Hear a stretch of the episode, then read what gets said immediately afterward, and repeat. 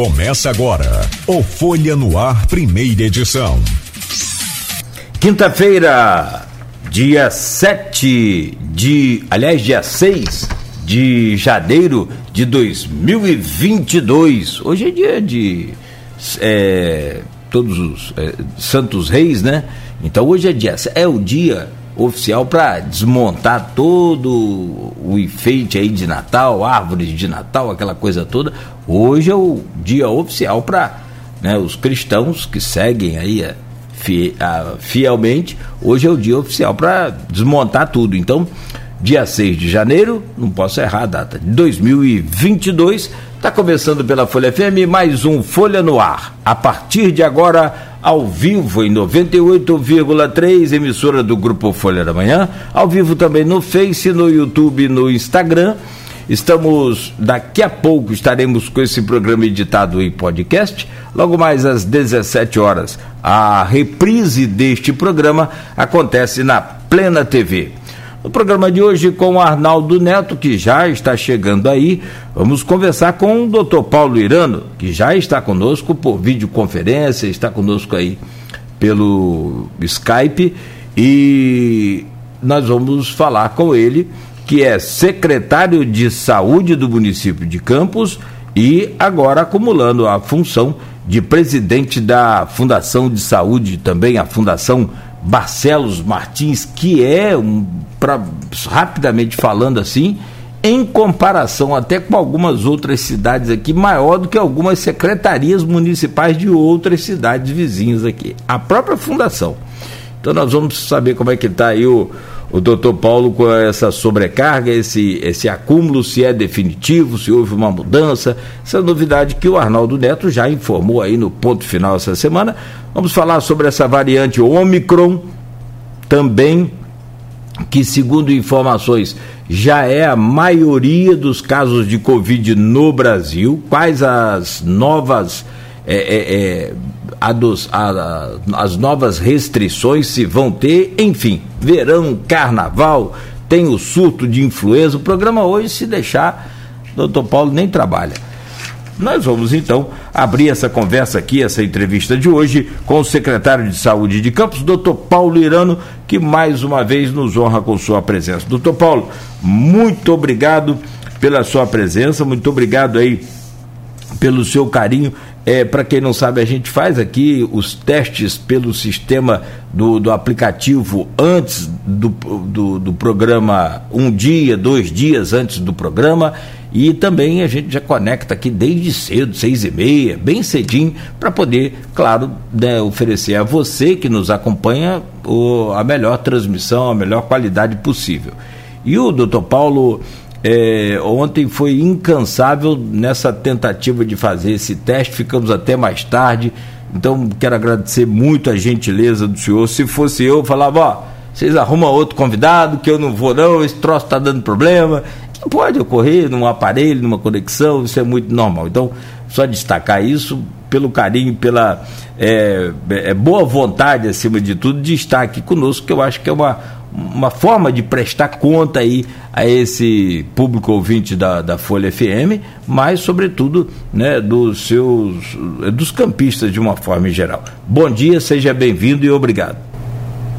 Bom dia, bom dia Cláudio, bom dia Arnaldo, é, bom dia a todos os ouvintes da Folha FM. É um prazer muito grande mais uma vez estarmos aqui para que a gente possa logicamente, trazer esclarecimentos, discutirmos alguns assuntos, assuntos esses né, que não param de se é, renovar, na verdade, renascem todos os dias, né? A saúde, eu costumo dizer, é de um gigantismo e uma complexidade inimagináveis, né? Para quem não está dentro dela. E ela renasce todo dia. A gente está vendo aí, né? A própria pandemia, como ela dá essas curvas ascendente, depois descendente, e de repente explode de novo, enfim. Mas estamos aqui, mais uma vez, eu agradeço essa oportunidade, é, e é nossa obrigação, na verdade, pelo cargo que ocupamos, de estarmos presentes é, né, nos problemas da nossa cidade e tentando esclarecer, orientar e conduzir, na verdade, a saúde do nosso município, que é, trabalhamos aí com uma dimensão é, de quase um milhão de pessoas, na verdade, então é, é, algo muito grande mesmo, muito gigante, né? E com todas essas situações de doenças que vão e que vêm e que ressurgem, e são novas cepas, enfim, é toda uma é, estrutura necessária para que a gente possa atender e conduzir bem né, a saúde do nosso município. Então, eu agradeço mais uma vez esse convite, é sempre muito importante para que a gente possa estar, sim, conversando com a nossa sociedade, esclarecendo, orientando, enfim, repassando aqui as informações né, mais recentes em relação a todo esse contexto aí que vocês brilhantemente sempre colocam.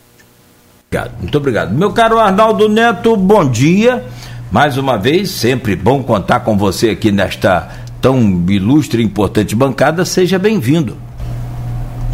Bom dia, Nogueira. Bom dia, doutor Paulo, mais uma vez aqui com a gente. Bom dia, sobretudo, a todos, a todos os ouvintes da Folha FM. Doutor Paulo, vou, Nogueira, vou startar aqui a pauta logo, falando em relação à mais recente mudança na secretaria. Tinha visto desde a segunda, deu uma seguradinha, está usando ponto final de quarta-feira, né? Que a gente, essa época do ano, notícia não é tão fácil, as pessoas estão todas viajando, enfim.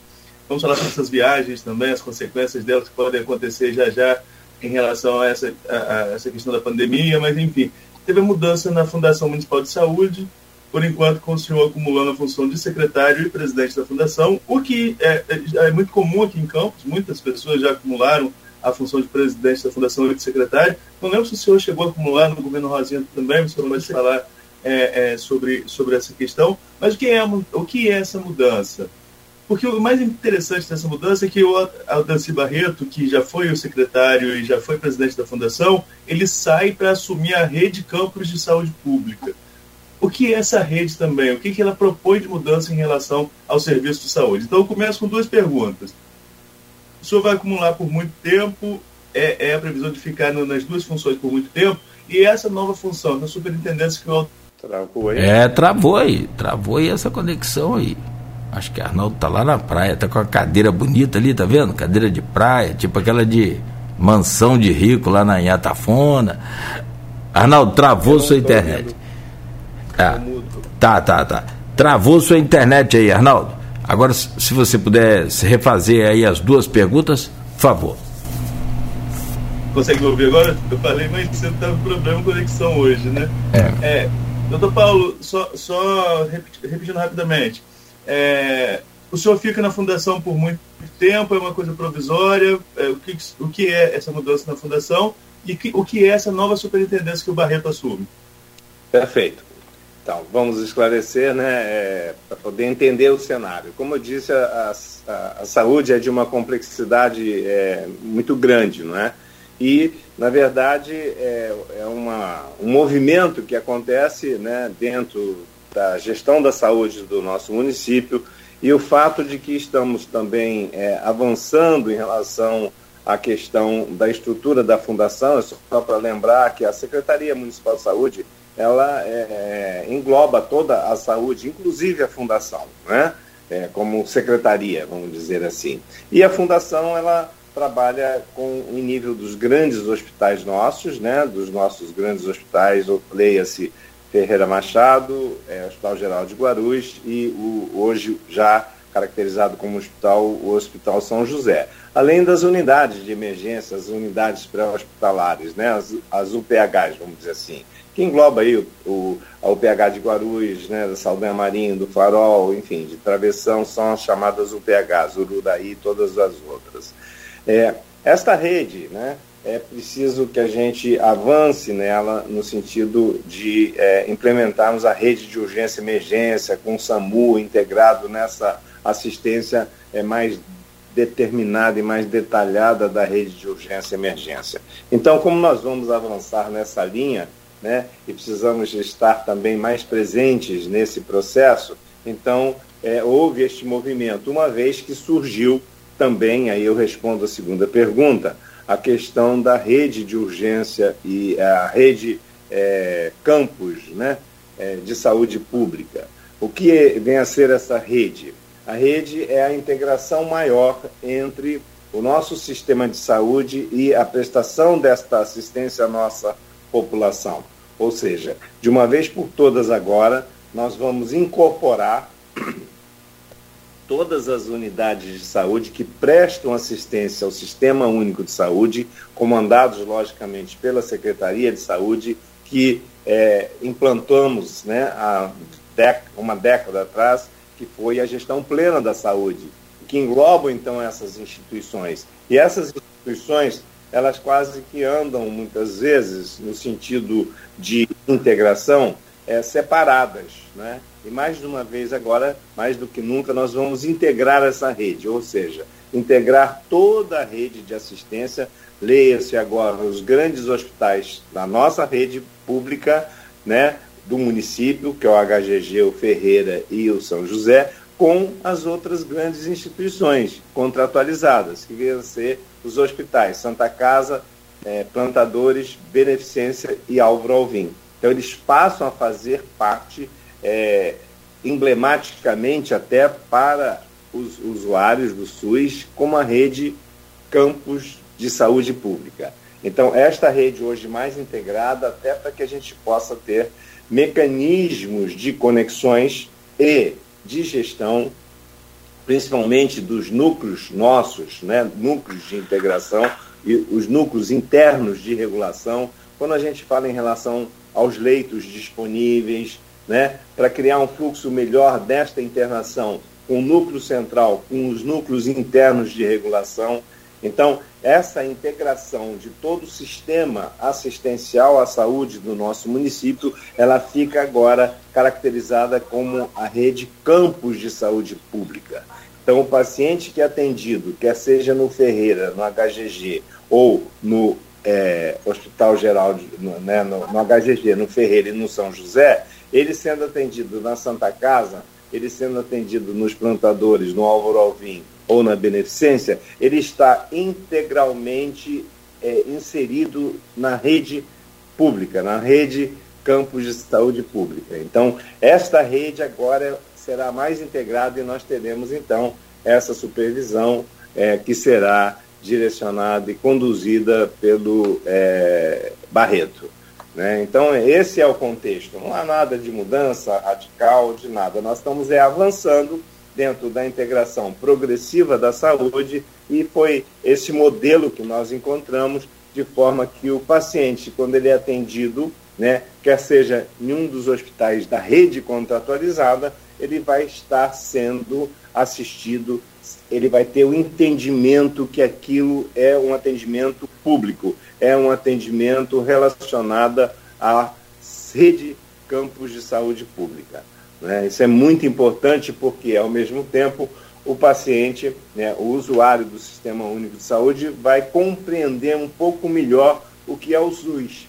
É, que aquilo também está sob a responsabilidade, sim, da prefeitura.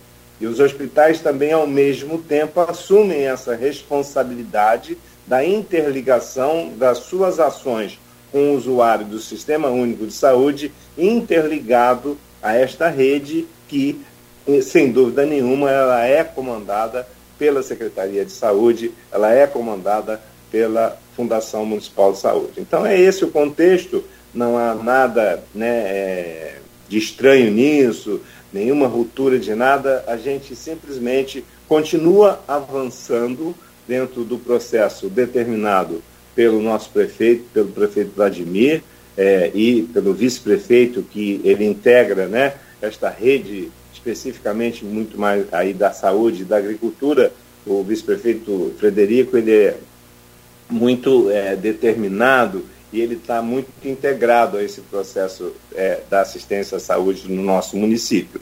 Então, é todo um conjunto né, de ações e um conjunto de pessoas que estão ativas estão muito determinadas, estão muito motivadas, até porque nós temos avançado muito na saúde, né? Temos aí grandes obras, o HGG mesmo está de vento em popa, avançando rapidamente, se Deus quiser, muito rapidamente nós vamos inaugurar já a primeira fase do hospital, é, e isso vai nos dar uma condição muito melhor de atendimento à população de Guarulhos, né? como também a gente já está aí reformando, reabrimos muitas unidades básicas de saúde, como quase totalizando 15 unidades né, nesse ano que se passou aí, esse primeiro ano de governo, quando nosso prefeito muito brilhantemente tem conduzido a nossa cidade, é, conseguindo muitos recursos que permitiram todo este avanço, né?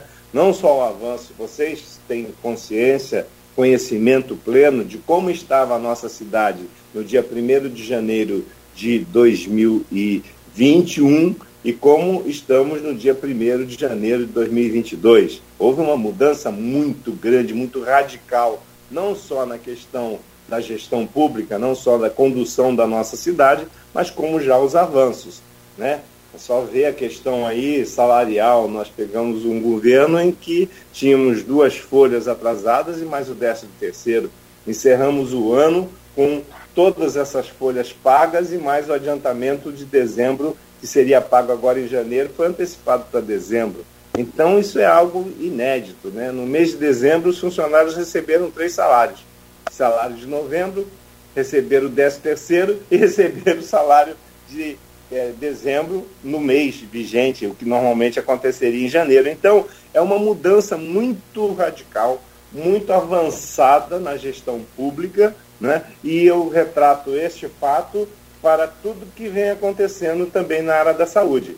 É, nós conseguimos, né, durante esse ano, na saúde, passando aí então para a rede contratualizada, nós conseguimos regularizar né, os pagamentos que vinham atrasados, né, mais de ano, eu diria, né, é, em relação à rede contratualizada, os hospitais todos passando muita dificuldade, é, com necessidade de empréstimos bancários para que pudessem sobreviver. E neste ano, o prefeito conseguiu, né, junto ao Estado, é, novos recursos para a rede hospitalar, né, só no mês de dezembro a gente conseguiu um aporte de mais de 20 milhões, quase 25 milhões é, de, de, de, um programa né, que o prefeito conseguiu implementar para campos, que é o programa né, aos hospitais de incentivo aos hospitais do interior, e isso veio trazer, logicamente, uma condição excepcional à nossa rede contratualizada, né, com recursos é, que vieram de uma forma é, bastante, vamos dizer assim, numa boa hora, né, bastante pertinentes e que vieram, eu diria, é, colocar a rede numa situação muito cômoda, é, muito favorável financeiramente. Nós sabemos todos né, que ninguém faz saúde sem recursos, sem dinheiro, não tem como, porque saúde é, ela demanda uma série de ações que custam, tem um custo muito elevado, né? E, e eu tenho certeza que Todo este movimento nos permitiu exatamente avançar no que a gente chama hoje da rede campos de saúde pública. Né? A pactuação com a rede contratualizada, as nossas conversas que estão avançando, são muito favoráveis no sentido de avançarmos cada vez mais nas é, ações de saúde. É, mesmo agora, ainda no final do ano, é, nós lançamos aí o, o mutirão, o grande mutirão da saúde, né? Em que nos comprometemos a zerar as filas né, existentes de vários procedimentos que vão desde os exames mais simples, eu diria, de exames de sangue, a exames de imagem, como a ressonância magnética, né, como também as endoscopias, colonoscopias e até as cirurgias, cirurgias de vesícula, de hérnia, de catarata, de pterígio. Então, uma série, chegamos à cirurgia bariátrica, né, para zerar a fila de cirurgia bariátrica, então, são ações concretas, reais, indiscutíveis, inquestionáveis dos avanços que nós temos, estamos tendo na saúde para que a gente possa contemplar, principalmente, aquele que é o maior beneficiado, que mais precisa do poder público, que é a população. Então, os avanços são evidentes, né? não é apenas, ah, nós conseguimos avançar, não, concretamente nós estamos avançando num ritmo muito acelerado, muito acelerado, para um ano de muita dificuldade né, que nós encontramos e que avançamos muito. E vamos avançar ainda mais a partir deste ano. Né? Estamos com o sistema mais organizado, volto a dizer, a relação com a rede contratualizada está numa situação é, bastante favorável, todo esse cenário que eu estou traçando aqui para todos vocês, e isso vai permitir que consigamos avançar mais ainda na quantidade e na qualidade dos serviços prestados à nossa população. É todo um movimento, né? não é nada estanque, né? É toda uma sequência, consequência das Desculpa cortar o senhor, é porque eu quero aproveitar esse gancho. Eu quero aproveitar esse gancho para trazer alguns questionamentos do Dr. José Roberto Crespo em relação à, rede campos de saúde. Dr. José Roberto, presidente do sindicato durante muitos anos, meu colega médico do senhor, é, a, ele coloca o seguinte aqui no grupo de WhatsApp. A anunciada rede campos de saúde pública, que irá estabelecer um novo modelo de relação do município com as unidades de saúde contratualizadas, visando o fortalecimento da assistência à população, prevê pagamentos do repasse municipal em data fixa? Se sim, qual data será esta? Considerando o histórico de atraso nos pagamentos das remunerações dos médicos que atuam, atuam em unidades é, contratualizadas pelo município, como a rede pretende garantir a pontualidade dos repasses dos salários destes profissionais? O pagamento pontual dos serviços e procedimentos prestados à população está detalhado no atual contrato? Como a rede pode extinguir atrasos e monitorar a pontualidade destes pagamentos? São várias perguntas, né, todas relacionadas à questão do repasse à prefeitura, do repasse da prefeitura aos hospitais e dos hospitais fazer o pagamento aos profissionais. É, perfeito. É, são várias perguntas que caem no mesmo contexto, né? O que ele quer saber, pelo que eu entendi aí das perguntas, é se nós vamos é, determinar uma data fixa de pagamento dos repasses dos hospitais para a, para a categoria médica. Isso aqui me parece. E também você vai ter uma data fixa da é, prefeitura é, para os hospitais. É.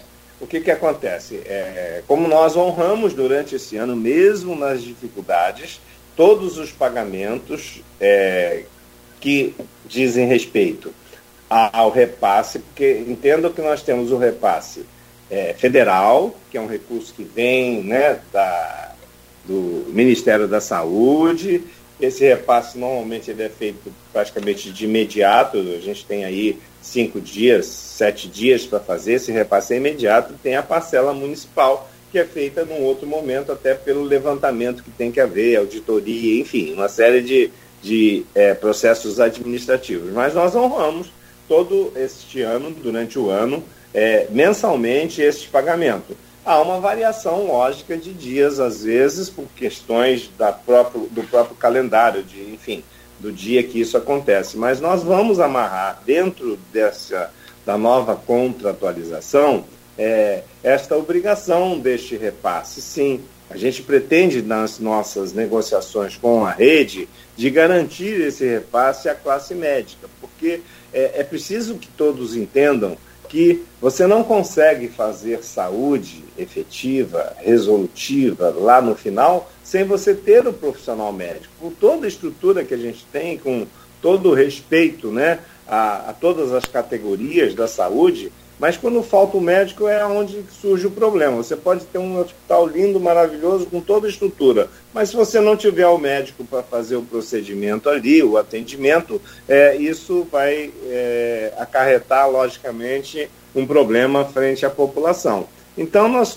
temos essa visão, essa percepção, essa consideração com a classe, sem dúvida nenhuma, é porque eu, como médico, estou é, aí com 47 anos de formado, né?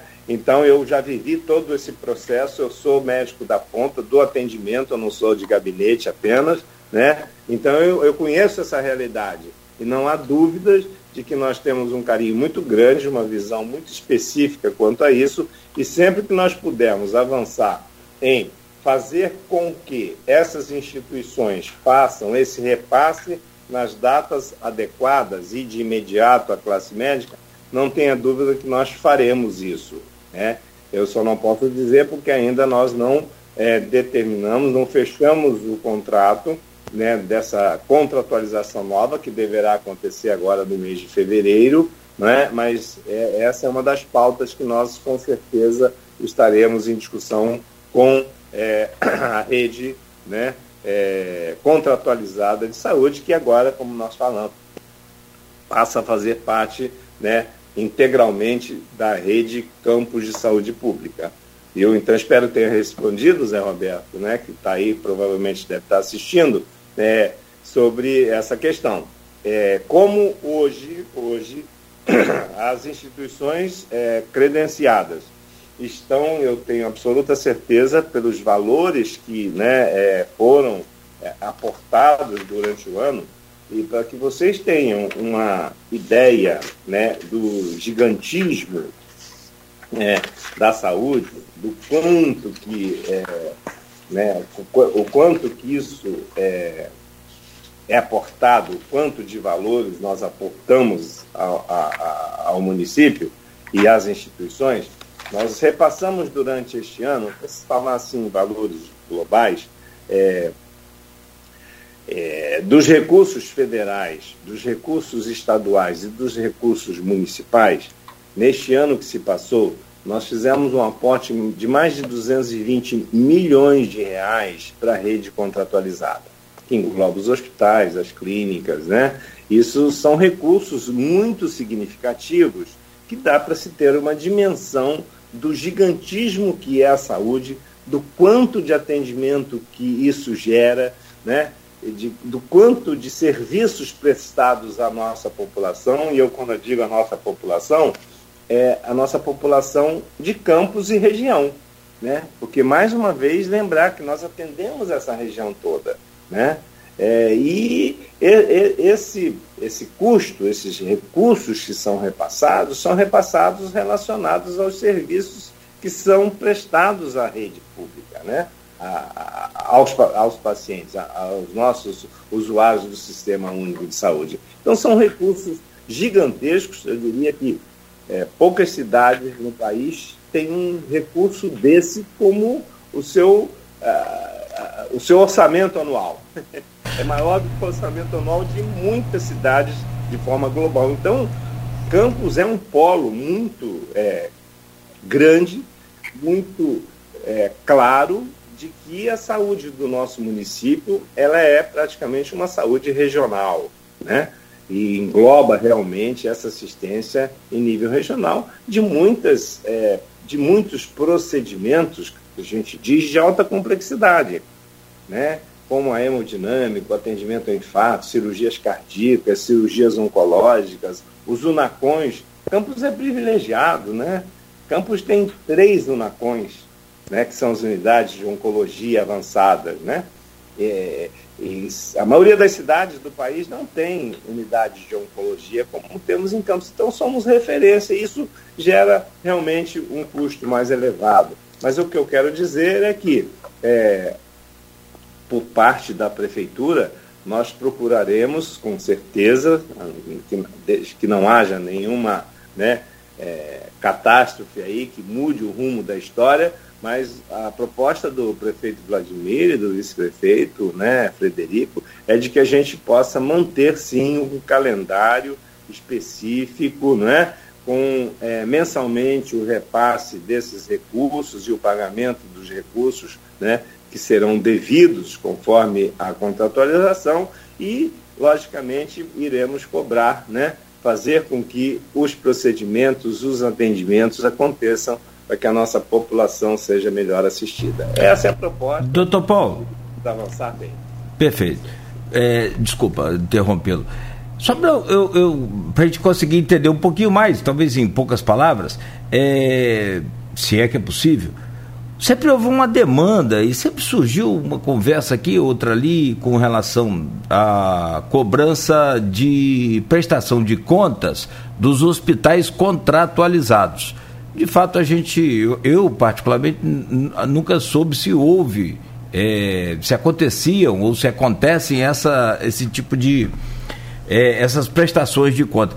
A criação dessa rede de campos de saúde pública é uma forma de a prefeitura controlar melhor também os gastos dos hospitais contratualizados, não só unificar a rede para beneficiar no que diz respeito à regulação de internação, cirurgia, aquela coisa, mas também nessa parte burocrática?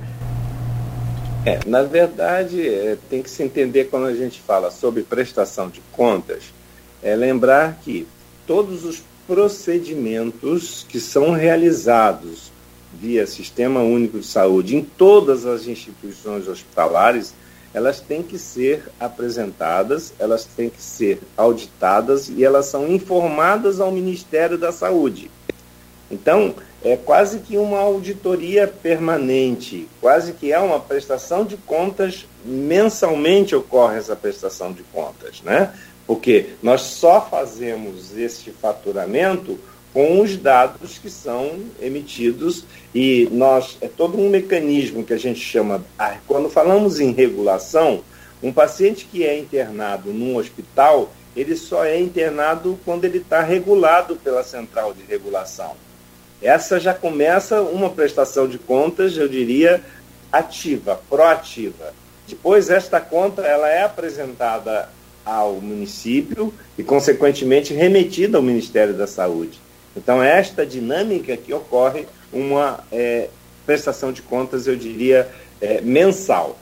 É, recursos excepcionais, como os recursos que vieram, recursos Covid, por exemplo, tem alguns recursos que vieram excepcionalmente e que são, com certeza, deverão ter uma prestação de contas é, mais é, detalhada é, ao Ministério da Saúde. Então, é, são detalhes diferentes. Agora, a prestação de contas das ações e dos procedimentos realizados no dia a dia, que são apresentados mensalmente, é como se fosse uma prestação mensal. E nós fazemos a auditoria dessa prestação. É assim que funciona. É, você quer refazer a, a, pergunta ou não há necessidade, doutor Paulo? O senhor já pode responder aí o Maurício Batista. Não, acho que posso responder sem nenhum problema. Fique à vontade, por favor. É, resumindo, eu diria assim, então, para a gente relembrar essa pergunta, ele diz, poxa, que avanços são esses se faltou de pirona ou faltou papel, enfim.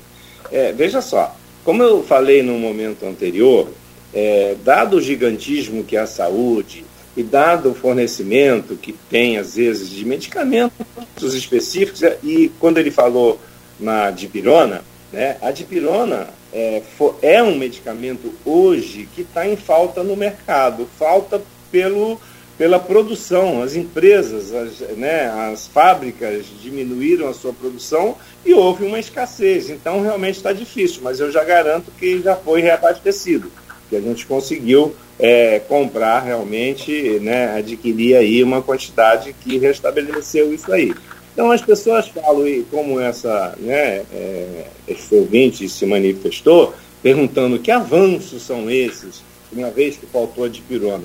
É, um grande problema que tem, Arnaldo, é que você faz 99% das ações de forma satisfatória, não digo 99%, mas quando tem 1% ou alguma uma situação única é, por dificuldade, é essa que vem à tona como se isso fosse a tônica do processo como um todo. Mas eu garanto sim que nós avançamos e muito, muito, muito e muito na assistência à nossa população.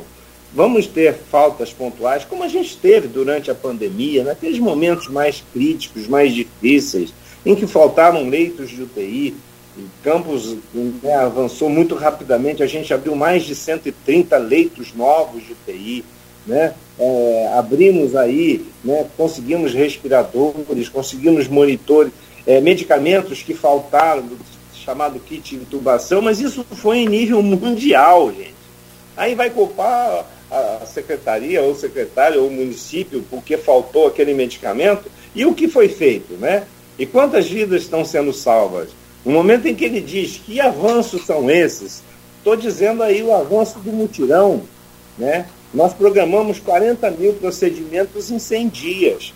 Nós estamos na metade, um pouco mais de um mês, um mês e pouco aí, e já fizemos quase 20 mil procedimentos. Esses são avanços reais. Os avanços relacionados às instituições, como eu estive falando ainda há pouco, foram mais de 220 milhões de aportes para que esses hospitais se reestruturassem. É isso que está acontecendo. Os hospitais estão pegando esses recursos, estão se reestruturando, melhorando a sua estrutura, comprando mais equipamentos de ponta para assistência à nossa população. Os avanços estão na abertura das nossas unidades básicas de saúde, que o outro governo fechou mais de 46 unidades de saúde nós já reabrimos mais um 15. Isto é avanço, e não simplesmente a falta de uma dipirona falta esta pontual, não é? é? Sempre tem esse jogo político, né? De que o vereador da oposição, mas o vereador vem e fala um pontinho no meio de um oceano. O que ele tem que analisar, ele, todas as pessoas, e principalmente o ouvinte que nos pergunta, é? é analisar o contexto global dos avanços da saúde. Né? O que é, é, tem que ver é, são os quase é, 300 acidentados diariamente no Ferreira Machado pelas motocicletas, dá mais de 3.500 no ano. Esses doentes que são atendidos todos os dias, chegando quebrados por imprudência, imperícia, por não seguirem as regras normais do trânsito, né, que é um absurdo isso que está acontecendo. Isso, isso sim, isso é uma epidemia, uma outra epidemia. Uma outra epidemia dos acidentes motocic, motociclistas. Todos os dias a gente tem a média de 10 acidentes por dia. E eles são aturdidos, são radiografados, são tomografados, são uh, submetidos à cirurgia, são, vão para UTI, ficam sequelados. Isto sim é fazer saúde. Esses são os avanços, meu caro é, ouvinte aí da rádio, da Folha FM. Estes são os avanços que eu digo que a gente vem fazendo sim. Não é apenas a falta de um medicamento específico que acontece e está acontecendo. Procure saber no país todo como está o fornecimento deste medicamento de pirona. Está em falta em todos os lugares. Os fornecedores, tente comprar aí para ver se tem em escala. Pode ter, logicamente, ali na farmácia, mas em escala para comprar milhares, milhares e milhares de doses, como é o consumo, ela falta.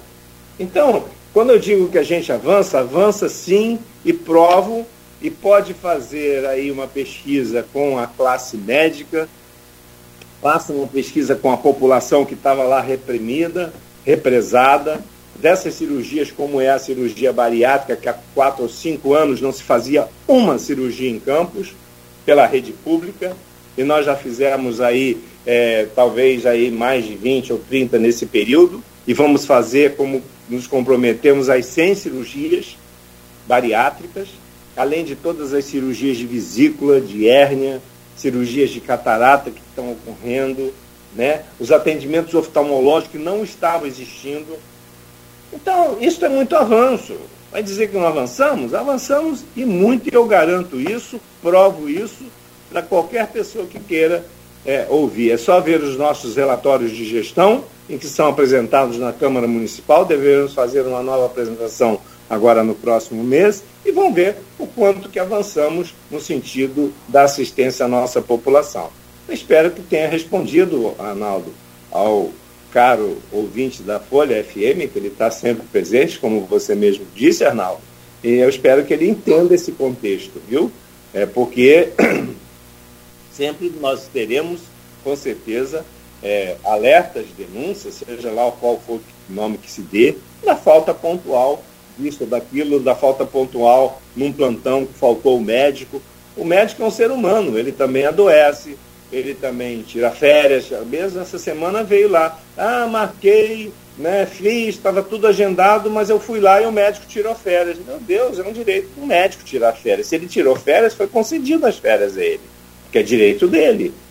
Agora, a pessoa querer reclamar e dizer que está errado, não, é o fluxo normal. Então, encaminha para outro médico, outro profissional. Se quiser, aguarda o médico para o mês que vem. Pessoas estão sem cirurgia, sem nada, há anos sem assistência. E de repente você re, re, retoma é, essas cirurgias, e muito provavelmente essa reclamação também que aconteceu, mas como eu digo, são reclamações pontuais, mas que estamos aqui para poder resolver.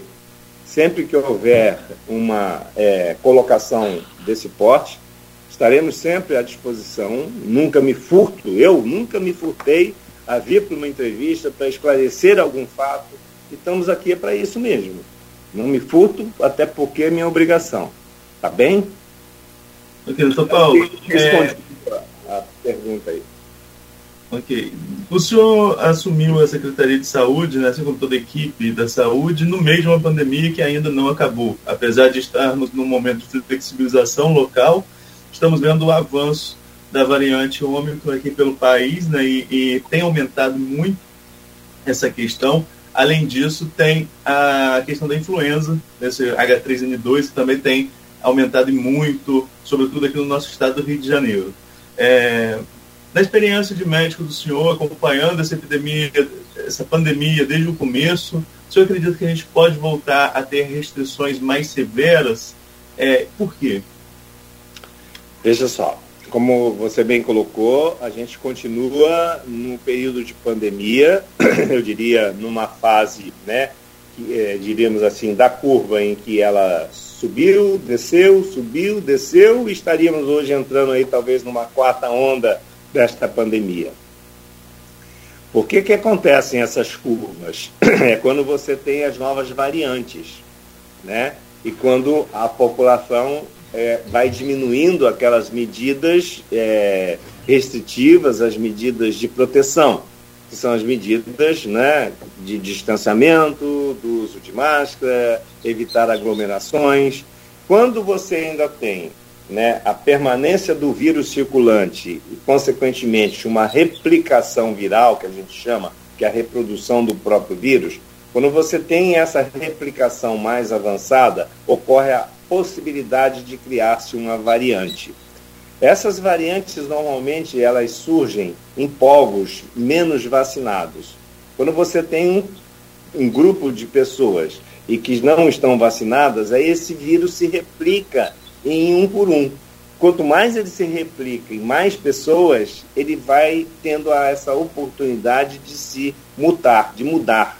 O vírus, a característica de todo vírus já é essa. Ele se replica, por isso que é preciso quebrar esta cadeia. Quando a gente fala em restrições, em lockdown, em pessoas não circularem, fechar o comércio, que é o que está acontecendo hoje na Europa, né? lá já está acontecendo isso. E sempre que acontece lá, e por ser esta pandemia e esse vírus ter é, tomado conta do mundo todo, eu acho que ele vai chegar nesse nível no nosso país. Na verdade, já chegou, já está aí. É uma questão de tempo, porque ele vai se replicando. E aí o que acontece? Se as pessoas nesse momento, aí que eu clamo à população, e para nossa cidade, onde nós vivemos, é o nosso dia a dia, a partir do momento em que a população se conscientiza disso e se restringe, por exemplo, final de ano, foi recomendado para todo mundo que tivessem cuidados, que mesmo nas reuniões familiares, alertar, ver quem vacinou, ver se tiver com sintomas gripais, evita, fique em casa, não venha para a reunião, não venha para abraçar todo mundo, mas não é o que acontece na maioria das vezes. As festas que aconteceram, você vê as pessoas sem máscaras nas praias, você não vê ninguém com máscara praticamente. Então, é preciso que as pessoas se cuidem, continuem se cuidando, porque a pandemia não acabou. Né? Então, as medidas que a gente chama é, de restrições, restrições de quê? De estar no meio de aglomerações, né? principalmente de pessoas que você não sabe. Se uma pessoa ali tiver contaminada, se ela estiver contagiada pelo vírus, ela vai transmitir para o grupo todo hoje. A gente está com vários relatos de grupos que foram ao Réveillon no Rio de Janeiro, grupos de 10, de 15 pessoas, e que voltaram todos contaminados. Todos. Várias famílias que, no encontro da, do final de ano e de repente uma estava contaminada sem saber muitas vezes. Por isso que é preciso, independentemente de ter alguém com sintomas no grupo, é preciso evitar essa proximidade, é preciso usar máscaras, né? Voltar a, a lembrar da higiene respiratória, voltar a lembrar do álcool nas mãos de proteção, né? procurar lavar sempre as mãos ao se alimentar, evitar de aglomerações. Então, essas medidas são medidas que vão nos ajudar, além, logicamente, da imunização, gente. Pelo amor de Deus, quem não tomou a vacina, seja por que razão for, tome a vacina.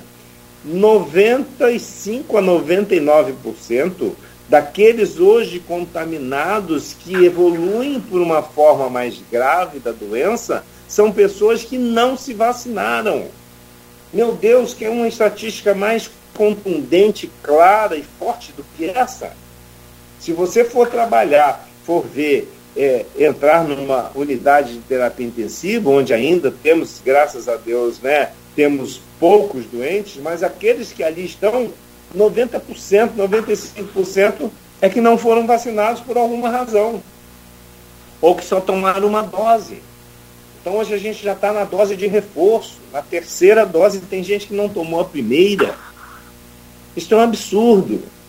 Então as pessoas estão brincando e, e lembrar que quando elas se contaminam, elas estão contaminando outras. Quando ela está sem máscara e está contaminada, ela está contaminando as outras pessoas. Então é uma questão de humanidade aí, né? De humanismo, de respeito ao próximo, de amor às pessoas. Então eu quero dizer, Arnaldo, que é, no que diz respeito à pandemia, é preciso que a gente fique alerta, que continuemos usando as máscaras. É lógico, eu, tô, eu, por exemplo, eu sou uma pessoa que eu fico de máscara o tempo todo, em reuniões, em tudo. Eu peço às pessoas que se reúnem comigo, por favor, mantenham com as máscaras. Muita gente chega para parece que é, sentado numa mesa, ninguém pode transmitir para o outro. Pelo contrário, nessa hora que transmite são nos ambientes fechados. Né? o ar-condicionado, ambiente fechado. Se tiver um contaminado, vai contaminar todos que estiverem dentro da sala. Aqueles que estão imunizados, se pegarem, pegam normalmente de uma forma mais leve, que é o que está acontecendo muito. Então a gente está tendo um índice maior de positividade nos testes que estão sendo realizados, porém doentes menos graves. Então, uma coisa que a gente já sabe, esta variante Ômicron, ela é altamente contagiosa, altamente transmissível, porém menos agressiva, menos patológica. Ela agride menos os pulmões. Né? Todos se recordam dos quadros respiratórios gravíssimos da Covid. Nas outras variantes, todas elas. Né? A Delta, nessa última onda, que foi, né, que foi a, rainha da história, né? de uma forma até, eu diria assim, né? intensa, é, ela é muito mais agressiva. Então, esta cepa Ômicron já se sabe que ela é altamente contagiosa, porém ela é menos patológica, menos agressiva, menos é, causa menos, menos lesões nos pulmões, principalmente na árvore respiratória. Mas naquele que não estiver vacinado, e, e é, com certeza vai ser pior. Né? Então, isso aí implica na, naquela outra é, esfera de interpretação, no outro prisma, que são as comorbidades, né? Aquele paciente que já tem alguma comorbidade, nós nunca sabemos o, até que ponto ele tem defesas para se é, suportar, para que possa suportar essa infecção. Então, este é um prisma é, da pandemia que não acabou, é preciso ainda muito cuidado, deve se evitar. Estão aí discutindo. A percepção já está bem de uma consciência, principalmente nos dirigentes, é, Campos mesmo, né, o nosso prefeito está consciente, é, ouve toda a equipe técnica permanentemente, ele segue a ciência, né, já é, avançou aí na visualização em relação ao carnaval, né, evitando, acho que conforme o cenário poderá avançar mais ainda nessas programações já previamente definidas, determinadas de carnaval, conforme a evolução, eu tenho certeza que o prefeito ele não titubeia. Se tiver que, em 24 horas, mudar o rumo da história para proteger a população, eu não tenho absolutamente nenhuma dúvida que ele tomará a decisão certa. Como também é, em outras capitais, todas elas onde existem os carnavais de rua, estão já sendo suspensos hoje. Não é à toa isso. Né? É, quem tem consciência e ouve a ciência né, ouve a, os técnicos científicos, vai tomar as medidas necessárias. É, vejam como a, a dinâmica é tão grande. O Ministério da Saúde mesmo, ele recua na hora que ele tem que recuar, como foi agora, a exigência de é, atestado médico para vacinar as crianças. Poxa, esse é um de uma idiotice que não tem tamanho. Nosso país é um país que, se, que prima pela excelência na imunização, né? Nosso Programa Nacional de Imunização é um dos melhores do mundo. A nossa capilaridade em capacidade de imunização é fantástica. Nenhum país tem como temos no Brasil. Né? E aí vem com uma exigência que também nunca existiu. Né? É, e, enfim, mas já revogaram. Ontem parece que o ministro já disse que não vai precisar mais. E era uma idiotice sem tamanho. né? Era para travancar o processo apenas de imunização. Mas, enfim, a gente tem que olhar para frente, a gente tem que avançar. E a recomendação que nós fazemos, enquanto é, dirigente da saúde do nosso município, é que é preciso ter cautela, é preciso se cuidar, cuidar daqueles que estão perto da gente. Então, todas aquelas medidas que ficaram muito evidentes da necessidade do uso de máscara, manter o distanciamento social, evitando aglomerações, manter a higienização das mãos, ou seja, com a lavagem ou com o uso do álcool, evitar né, reuniões fechadas, sempre que possível, reuniões mais abertas, com o menor número de pessoas, são medidas que a gente deve tomar. Né? É, eu ontem mesmo, para vocês terem uma ideia, decidi porque no momento que a gente estava nessa turbulência, uma série de fatores acontecendo, assumindo a fundação, tive que fazer algumas reuniões que tinham um número maior de pessoas. E a partir de ontem, depois de ter, termos tido aí também uma colega nossa de trabalho que foi contaminada, né? É, inclusive pelas duas, é, pelos dois vírus, a Ômicron e a influenza. Quer dizer, o Ômicron ainda a gente não fez o sequenciamento genético, mas pelo Covid e pelo influenza. Então são as infecções cruzadas. Né? É, isso já está acontecendo. E com esta epidemia cruzada do Covid e do influenza, é preciso estar atento. Muitas pessoas não se vacinaram do influenza, né? do vírus da gripe. Né? Muitas pessoas deixaram de se vacinar esqueceram, enfim. E nesse momento nós não temos vacinas disponíveis para todos, porque o Ministério é que fornece e não está fornecendo. Até porque foi pego de surpresa também. Então, o que acontece? É preciso é, termos as medidas que nós podemos fazer. Bom, se eu me vacinei, o que mais eu posso fazer além de ter tomado a vacina, a primeira dose, a segunda dose, já a dose de reforço naqueles que já cronologicamente se permite fazer. Eu tenho que me cuidar. Eu tenho que evitar aglomerações. Eu tenho que manter o uso de máscaras quando em contato com outras pessoas. Eu devo manter o distanciamento social, né, o distanciamento de um metro e meio, dois metros, se possível for. Este é o melhor caminho para que a gente possa passar também por esta onda ileso, sem precisar ser internado, sem precisar ir para uma UTI e sem correr o risco de vida. Então, eu acho que esse contexto é importante a gente reforçar, temos a obrigação de reforçar e vamos novamente chamar a atenção da população por essas regras, as regras da vida, as regras que são, né, que nos poupam, regra, as regras que nos protegem e são extremamente simples. São regras comportamentais que todos devem seguir. Uso de máscara, distanciamento social e higienização das mãos. Essa que é é o grande recado no que é, diz respeito à questão da pandemia e agora desta epidemia do influenza no nosso país, que já está pegando em todos os lugares. E já chegou em Campos. Oh, oh, oh.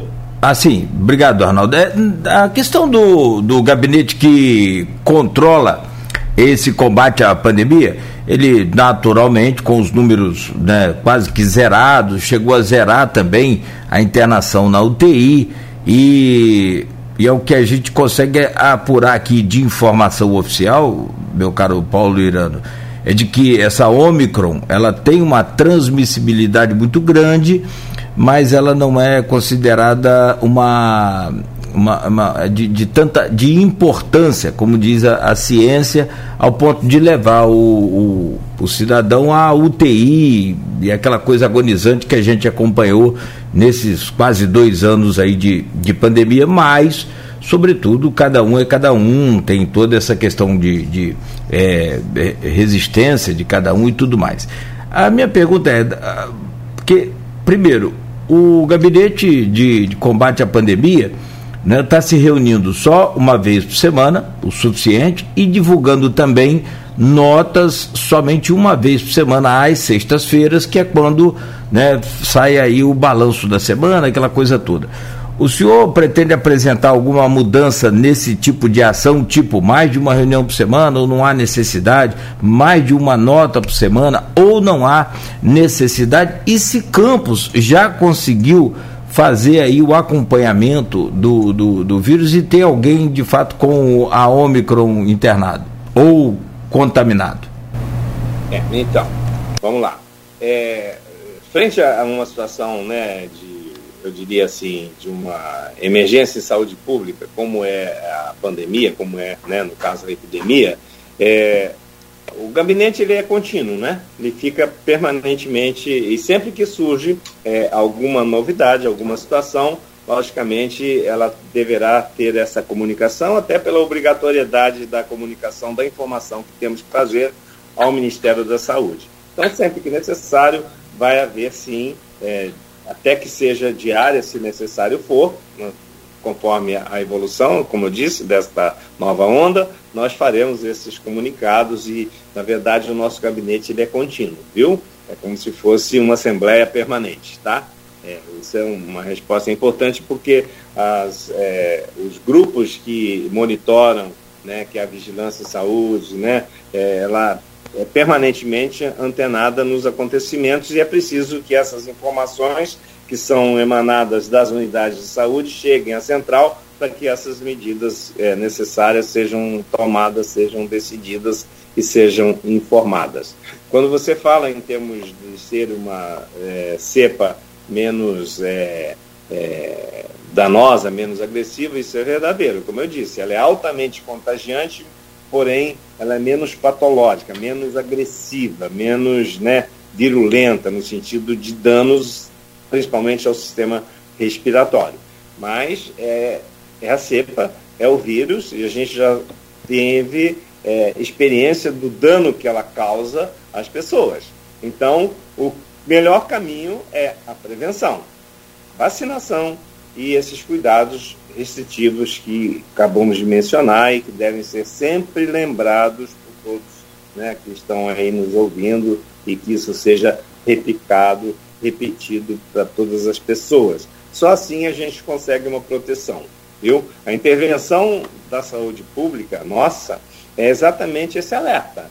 E preparar a estrutura para que, se necessário for, que tenhamos capacidade de é, atender a nossa população. Né? Então, acho que esse é o ponto que a gente tem que colocar e deixar claro. Né? A vacina né, que em um determinado momento tínhamos aquelas filas quilométricas, né, falta de doses.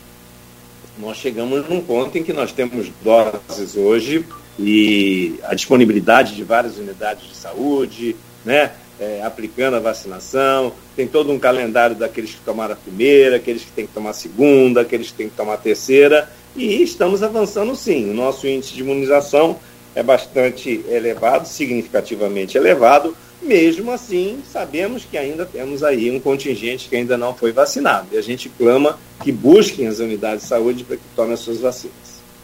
E o, e o Omicron? Tem alguém já co confirmado?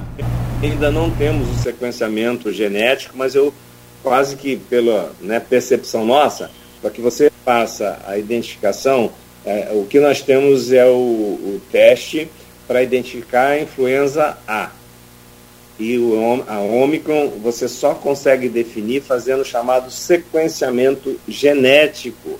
Isso demanda tempo, demanda estrutura, e esses casos, normalmente, quando há essa suspeita, eles são encaminhados para o LACEN, né? encaminhados para o Rio, que é o laboratório central do Estado que faz esse sequenciamento genético. Aí chega lá tem uma fila, né? É. é, ainda não temos nenhuma confirmação da cepa, mas independentemente da cepa, volto a dizer, os cuidados são os mesmos, a, a prevenção é a mesma e o caminho que temos é a vacinação. No que diz respeito a, ao, ao influenza, ao vírus da gripe, os mecanismos de proteção são os mesmos da Covid. Como que você se protege? É um vírus respiratório, ele se transmite através das gotículas, através né, dos, da, da, do, do, espirro, ele se transmite através da saliva, né, das secreções né, nasofaríngeas, vamos dizer assim. Então, é preciso que tenhamos o cuidado, mesmo cuidado, usar máscara, distanciamento, higiene respiratória, né, manter os cuidados que são necessários tanto para um vírus quanto para o outro.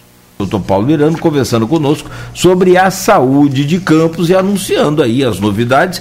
E anunciou também no bloco, logo no começo do programa, de que o hospital HGG estava com a obra em, está com a obra em andamento e muito rápido, um ritmo muito acelerado e que e muito rápido será entregue à população. Doutor Paulo, dá para é, especificar esse muito rápido em data precisa? Obra a gente sabe que é obra, né? Você chega num dia, termina de um jeito, no outro dia você tem um outro problema. Mas dá para determinar pelo menos uma previsão aproximada de quando será entregue esse hospital? Veja só, é, em princípio a programação, só para lembrar, o Hospital Geral de Guarulhos é, ele ainda se encontra numa condição extremamente precária de estrutura, não é? Todos já têm conhecimento das chuvas, né, dos telhados que estão né, em péssimas condições, e a estrutura que encontramos já fechada, ambulatório fechado, várias unidades intra-hospitalares desativadas, enfim, é, todos têm esse conhecimento. Então, há uma programação dentro dos próximos dois anos, é, no máximo dois anos e meio, a gente pretende estar com um novo hospital ampliado, né, com mais de 153 leitos disponíveis na nossa população. Então, um aumento significativo. E há uma projeção é, dentro de cronológica de que em dois anos e meio nós teremos esse hospital pronto. Bom, a primeira fase é, desta nova, do novo HGG, ele está sendo construído é, utilizando uma fase que já tinha sido levantada, que é aquela estrutura em frente ali ao hospital, que é uma estrutura metálica, em que nós já avançamos muito ali. É isso que eu disse. Quando eu digo que está numa forma acelerada, é que nós mantivemos e tivemos a necessidade, por força do atendimento, não pudemos fechar o hospital para fazer a obra. Então vai ter que ser uma obra em blocos, é, progressiva. E o primeiro bloco de obras é o primeiro bloco inicial ali na frente do hospital, no qual nós estamos fazendo o novo pronto-socorro do hospital. Então, essa estrutura ela já está totalmente coberta. Olha só, isso em pouquíssimo tempo, eu diria, né? É, nesses primeiros primeiro mês aí, a gente está já com todo o piso estruturado, né? Já começamos, então ele já está coberto e já está com a base. E na base já começamos a, levantar as paredes, que já está bem avançada toda a estrutura interna, né, caminhando já para aquela obra é, bruta, eu diria, né, do entijolamento, da separação das salas, isso tudo está avançado em muito pouco tempo. E eu tenho certeza que a nossa programação cronológica seria para abril, esta primeira fase, no mês de abril, quer dizer, no primeiro quadrimestre agora de 2022, mas pelo, é, pela evolução, né, pela rapidez com que essa obra está avançando, né, é, nós temos certeza de que antes de abril talvez a gente já esteja entregando esta primeira fase, que seria o pronto-socorro. Isso vai dar uma condição muito melhor né, de assistência à população, principalmente a nossa querida população de Guarulhos, que hoje, né, ela é, é, é, eu diria, é gigantesca em relação à cidade, né? E eu tenho certeza que neste primeiro quadrimestre nós estaremos com essa fase 1, a primeira fase, já entregue à nossa população e dando uma condição muito melhor de atendimento a todas as pessoas que procurarem é, o Hospital Geral de Guarulhos. Então, essa é talvez eu, eu não tenho data certa, até porque, como você mesmo disse, a obra a gente depende né, da sazonalidade e tudo. É como ali foi feita a, a, foi feita a cobertura, né, logo, então a cobertura permite que mesmo com a chuva lá fora, a gente consiga tocar a obra interna. Essa que é o, esse é o grande segredo né, de que está é, avançando é, mesmo com essa chuvarada toda, a obra está avançando muito rapidamente. Gente fica muito feliz com isso, esperançoso né, de que muito rapidamente a gente consiga colocar já é, em atividade essa primeira fase do hospital. Doutor Paulo, vou fazer igual a, a, ao Nogueira e vou voltar um pouquinho aí, vamos falar, voltar a falar um pouco sobre pandemia, que é um assunto que infelizmente não se esgota, queria muito que isso esgotasse, que a gente não falasse mais disso, fosse só passado. Mas é, você, o senhor pontuou na entrevista em relação ao carnaval, que o prefeito já colocou aí a questão da restrição. Eu queria que você fizesse, como médico, um apanhado regional. Adianta alguma coisa Campos não ter carnaval, mas se as cidades do entorno o fizerem, como São Francisco, São João da Barra, que tem é, tradição de receber muitos campistas no litoral, ou você acha que deveria ter uma, uma ação, inclusive, integrada nesse sentido, já que a própria capital do Rio já proibiu o carnaval, o carnaval de rua neste ano? É, perfeito. Excelente pergunta, excelente colocação, Arnaldo. É, tudo que você faz quando você atinge de uma forma macro, uma região, por exemplo, então tudo que for feito regionalmente, ele tem melhor resultado. Não há nenhuma dúvida. Quando falamos de uma pandemia, que é uma doença infecciosa, é, transmissível, contagiante, se você está falando de uma região, e por que, que o nome pandemia? Né? É, porque ela atingiu o mundo todo. E por que, que atingiu? Pela circulação das pessoas. Né? Hoje a pessoa está lá, né?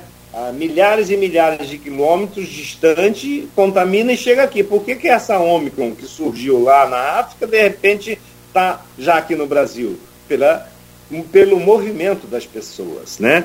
Por isso as restrições dos aeroportos, né? é, a exigência do passaporte da vacina, de um teste feito 24 horas antes. Então, a gente pode transportar esta concepção para a nossa região. É lógico que se uma cidade, seja qual for das nossas aqui, da região, fizer medidas restritivas, a população seguir rigorosamente essas medidas e ao, lado não fazê-lo, lógico que as pessoas que ali estão serão contaminadas e vão transmitir, logicamente, para a cidade vizinha. Então isso é lógico. Então toda ação, mas eu acho que hoje né, a gente tem é, sempre, é, para vocês entenderem, existe, existe né, é, o Conselho dos Secretários Municipais de Saúde, existe o Conselho é, é, Regional, né, da, da CIB, que a gente chama, é, Comissão Intergestores Bipartite, que a gente chama quando você congrega todos os secretários municipais do Estado. E nós temos o regional, que congrega a região norte. Então, todos os secretários da nossa região estão cientes disso. Eu tenho absoluta certeza que eles também estão conduzindo né, a, o parecer técnico bastante consciente, porque há uma informação permanente na vigilância em saúde do Estado para os municípios. E são regras que são regras comuns. Então, quem fugir das regras, ele é que estará fora dessa condução.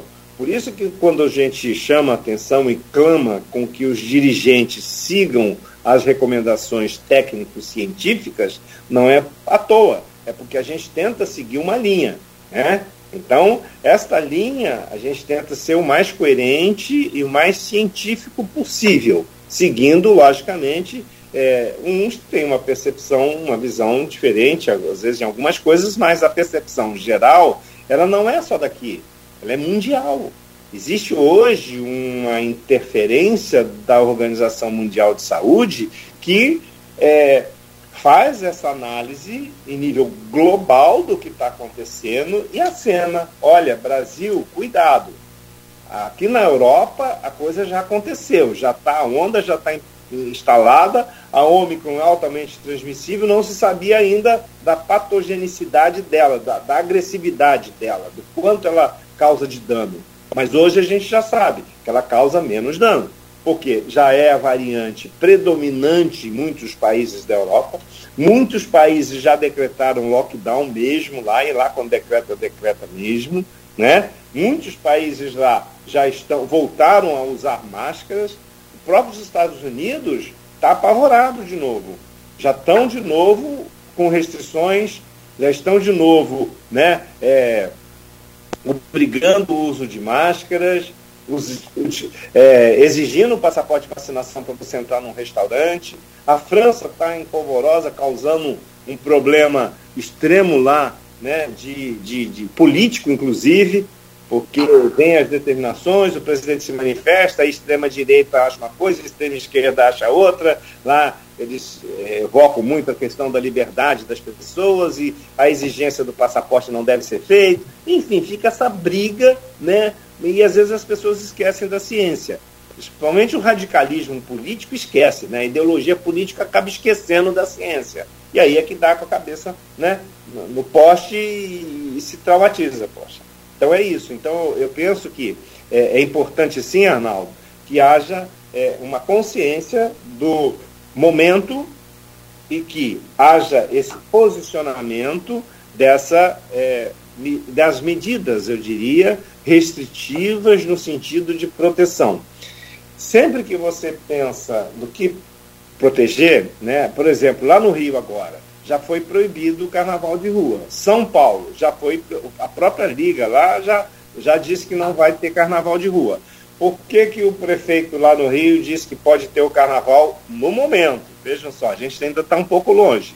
Vai depender, eu tenho certeza, do que é que vai acontecer nesses próximos dias, nas próximas semanas, neste próximo mês. Para que chegue no carnaval ele diga, não, realmente a gente pode fazer como estamos fazendo o jogo no estádio, né, com o passaporte da vacina, com o teste antecipado, podemos fazer o sambódromo, com todos estando vacinados, com todos fazendo o teste prévio, e aí você consegue é, fazer esse controle. Na rua, quem que tem esse controle? Não tem esse controle. E as pessoas não se conscientizam da importância de se prevenir. Quem que vai ficar pulando o carnaval de máscara? Né? Bebendo, festando, abraçando, pulando. Não tem jeito. Agora, se você proporciona isso, é uma responsabilidade. Então, eu acho que o, o tempo ainda vai direcionar e o cenário do momento é que vai determinar qual o nível de flexibilização que vai ser permitido. E eu garanto aqui que o prefeito Vladimir, tanto quanto o vice-prefeito Frederico e a nossa área técnica está muito atenta. E eles, os nossos dirigentes, seguem muitas orientações científicas né? a orientação das equipes técnicas em todos os níveis, e principalmente da saúde. É o que vem acontecendo desde o primeiro momento é, do 1 de janeiro de 2022, de 2021. E continua assim. Então, Arnaldo, é importante essa colocação, e aí eu clamo é, né, aos nossos colegas secretários do, da região norte, principalmente, que também sigam uma linha desta coerência das orientações técnico-científicas no sentido da orientação dessa questão do carnaval que vem aí pela frente. Só colocar uma, uma, uma, um adendo aqui na pergunta do Arnaldo, se ele me permite, o doutor Paulo.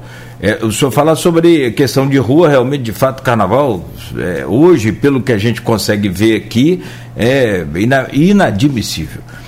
É, mas Campos já brecou também, não vai ter carnaval de rua. Mas os shows do Farol de Santo Tomé e Lagoa de Cima foram mantidos. Não é meio que contraditório ou não? Não, não é que seja contraditório. Você, quando espalha um pouco mais e ao ar livre, fica melhor, mais organizado. Isso vai depender da organização possível nesses lugares. Como eu disse, nós temos ainda um tempo essa programação toda, ela veio sendo construída num momento, num momento em que tínhamos a curva bem baixa do Covid e não tínhamos a influenza circulando. Hoje nós temos esta curva subindo, a, o cruzamento de dois vírus que são altamente contagiantes, em que tem que se rever. Eu tenho certeza, como eu disse, é, no momento ainda existe essa programação, mas está sendo estruturada para ver desta real possibilidade. Eu digo e afirmo mais uma vez, o prefeito vai seguir as orientações das análises técnicas e da análise da área da ciência para que a gente possa ou não né, é, contemplar a nossa população com esses momentos de lazer. Desde que haja é, esse segmento das regras, poderá ser possível. Mas conforme a evolução nos próximos dias, nas próximas semanas, do cenário da evolução de nível de contaminação, do nível de doentes, da disponibilidade e da necessidade de leitos hospitalares de atendimento, a gente está ampliando a nossa rede de testagem, de assistência às síndromes respiratórias, síndromes gripais. Estamos evoluindo em pulverizar esses polos para que a gente possa ter, daqui a pouquinho, nós vamos ter a estatística exata do índice de contaminação. Ou seja, se eu faço 100 testes, quantos desses testes deram positivo para o influenza? Quantos desses testes deram positivo para o Covid? Mesmo naqueles assintomáticos.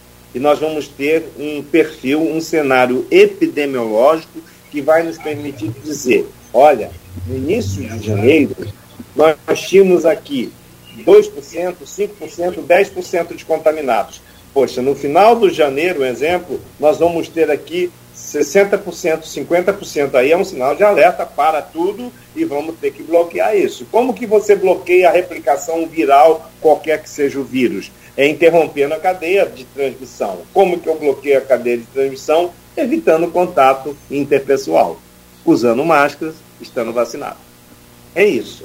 Né? Então, Mas, o cenário Paulo... não muda, ele muda o momento. Né? O momento e a, a evolução histórica do que é que está acontecendo. Então, eu, eu acho que a, a população deve e pode ficar segura que essas orientações serão repassadas sempre que tivermos que tomar alguma decisão, é, o prefeito irá anunciar né, essas novas medidas ou novas decisões, e ele tem toda autonomia, liberdade e orientação para que tome a, a melhor decisão para a nossa população. Doutor Paulo, há possibilidade, a internet caiu, se o senhor falou, peço desculpa, mas há possibilidade de suspensão, então, dos shows do próprio verão, caso a, a, o cenário aponte para isso? Com absoluta certeza, não tenho dúvida. O prefeito será muito firme em relação a isso, ele tem consciência disso. Tem dúvida alguma sobre isso. Se houver uma mudança né, desse planejamento por conta do cenário que se acenar né, na evolução da pandemia, eu não tenho dúvida alguma que ele toma a decisão se precisar 24 horas antes. Mas ele é muito decidido. O prefeito não titubeia, não.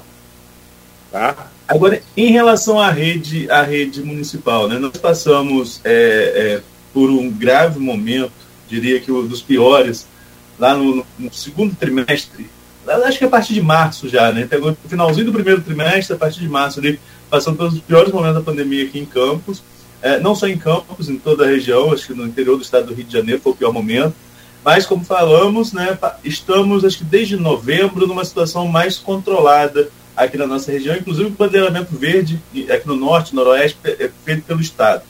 É, num momento desse, vi São João da Barra, por exemplo, que desmobilizou o hospital que tinha de campanha, fechou, os fechou lá o hospital de campanha, até cedeu a área para Santa Casa, aí é um outro processo. Mas, enfim, aqui em Campos houve a descentralização do CCC ainda lá no começo e, e, e digamos, entre aspas, que espalhou esses leitos para outros hospitais.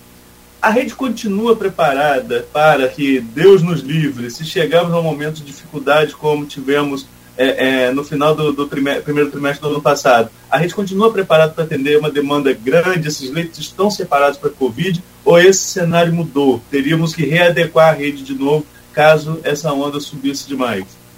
É, o que acontece é que nós teríamos, logicamente, que refazer a rede em algumas situações, como leitos de UTI que foram desativados, porque já estava meses completamente desocupados, muitos leitos Covid de enfermaria, leitos clínicos de Covid também foram desativados, por falta mesmo de paciente, não tinha é, essa expectativa. Como o cenário hoje, apesar da alta transmissibilidade, ele tem uma menor agressividade, esta variante Ômicron, não, não nos foi dado ainda um sinal de alerta de necessidade, de, por exemplo, é o leito mais difícil de se montar, que é o leito de terapia intensiva. Não houve ainda esse sinal de alerta.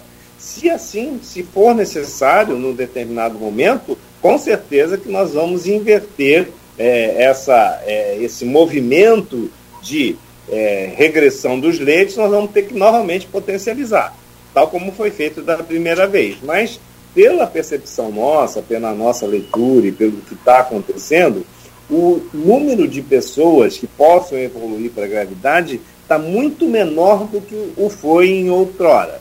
Por quê? nós avançamos muito na imunização. Né? Então, quem já está imunizado, como sempre foi dito, a vacina ela protege dos quadros graves. Ela não impede a infecção. Né? Então, muitas pessoas, e a gente está vendo isso, muitos que estão sendo contaminados, eles têm tido um quadro gripal leve. Eles têm tido sintomas leves respiratórios. Não são sintomas de gravidade como o foi em outro momento. Né? Que a pessoa começava um quadro com 24, 48 horas, estava entrando em insuficiência respiratória, precisava ir para um leito de UTI, ser entubado e ficar no respirador. Não estamos vendo esse cenário hoje. A gente está vendo cenário de um estado virótico, respiratório, mas de sintomas superiores só. É a garganta arranhando, é uma coriza e de repente vem uma tosse. São quadros leves, não são quadros que vêm acompanhados daquela falta de ar intensa, do, da oxigenação baixa, né? É, a queda da, da oximetria, nada disso. Então, isso nos deixa mais seguros. Mas se houver esta evolução da necessidade de leitos especializados de Covid, nós vamos com certeza reativar é, esses leitos que foram desativados imediatamente. E é possível fazer isso. A rede é, dos hospitais contratualizados, a nossa própria rede né, nós temos como fazer esse movimento, como foi feito da primeira vez, e temos a experiência de como fazer, diferente da primeira vez, que foi algo que caiu como uma bomba súbita e teve que sair correndo. Agora dá para se planejar um pouco mais. Deixa eu perguntar sobre a vacinação para as crianças, doutor Paulo, que o senhor já adiantou também, e nós sabemos, é seguro, é tranquilo, e a gente sabe que há anos o Brasil é um exemplo, e agora eu tenho visto muito nas redes sociais imagens desde a década de 70, de 80, e, relacionadas ao Zé Gotinha essa coisa toda que o Brasil é um exemplo para o mundo, tanto que a Pfizer, né, desde o começo, finzinho de 2020, né, encheu lá a caixa de, de e-mail do governo federal né, para negociar a vacinação, porque o Brasil é um exemplo né, no que diz respeito ao Plano Nacional de Imunização. Quanto à questão das crianças, nós já percebemos que o governo tentou enrolar ao máximo nesse, nessa linha de negacionismo, que eu não consigo achar outra palavra senão idiota, imbecil. É, me perdoe a expressão mais é, pesada, mas eu não consigo achar outra expressão e a gente vê aí agora o, a questão também do, do, do pedido para um atestado médico para vacina, aquilo tudo que o senhor já falou, o governo já recuou. Aliás, vexames que o governo poderia evitar se tivesse uma equipe realmente voltada para a saúde, não para puxar saco do presidente. Mas vamos lá. A pergunta é: o reitor do IFE, o nosso querido Jefferson Manhães, conversou conosco aqui segunda-feira e ele garantiu no IFE alunos, docentes, servidores em geral e visitantes vão ter que apresentar o passaporte da vacina, senão não entra. Na rede pública municipal de educação, qual a orientação que o senhor, que o gabinete passa né, para o secretário Marcelo Feres? É de cobrar também esse passaporte da imunização? É. Como a nossa, é, a nossa rede pública de educação, né, a Secretaria de Educação, trabalha com a é, educação básica, é, a maioria dos nossos alunos estão nessa faixa etária né, é, até os 12 anos.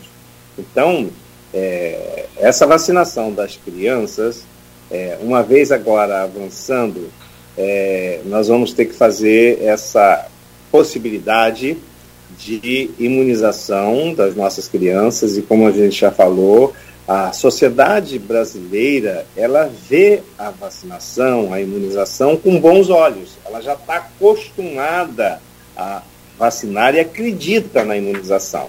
Isso é muito importante. Né? O negacionismo da sociedade como um todo é mínimo. Mudou nesse cenário por conta dos dirigentes maiores, como o presidente que nega a vacina né? e continua dando um mau exemplo, infelizmente. Mas é, a maioria da sociedade aceita. Então, a partir do momento que houver a disponibilidade dessas vacinas, que devem começar a chegar agora, né, talvez aí dentro dos próximos 10 dias, e vão chegar, é, primeiro no país todo vai chegar um lote de 1 milhão e 200 mil doses, então conforme essa disponibilidade, com certeza nós vamos criar mecanismos de imunização de toda a nossa rede de educação.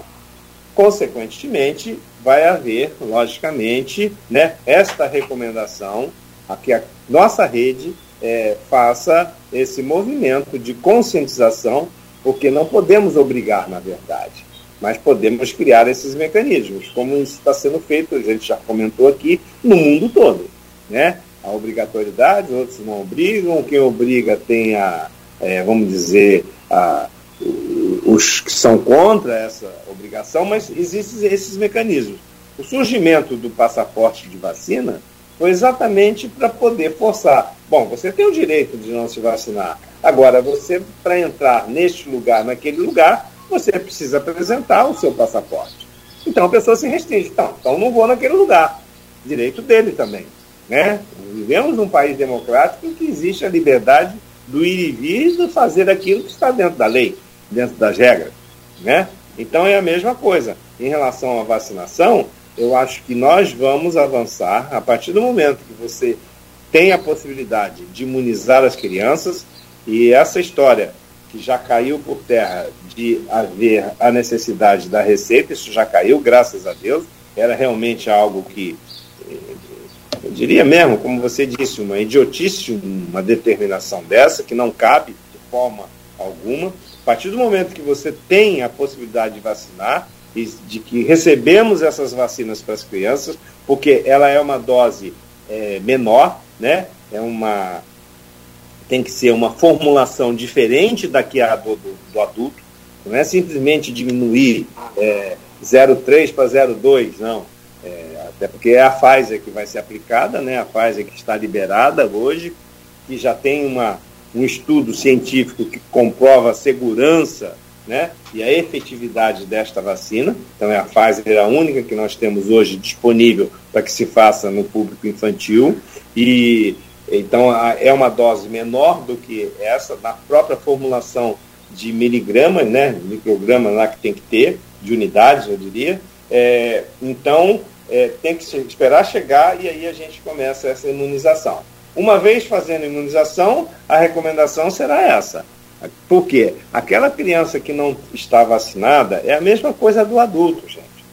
Se eu tenho uma que não está vacinada, ela vai ser contaminada. E aí acaba contaminando as outras crianças. Digo mais uma vez, a vacina ela não impede a contaminação, ela impede a evolução para doença mais grave. Né? E essa doença, graças a Deus, ela é menos agressiva nas crianças. Mas mesmo assim, nós tivemos um índice de mortalidade pelo Covid no nosso país bastante significativo. Né? Então, não, não temos que ter dúvidas em que há uma necessidade imperativa de vacinar as crianças. E, respondendo mais uma vez a pergunta do Arnaldo, é, no que diz respeito à nossa Secretaria Municipal de Educação, o secretário, o Marcelo Férez, professor Marcelo, ele também é muito consciente e segue muito as orientações técnicas, viu? Então, toda aquela orientação que emanar né, do Departamento da Atenção Básica, do Departamento de Vigilância em Saúde e das determinações ministeriais e também da Secretaria Estadual de Saúde, eu tenho certeza que serão conduzidas, viu?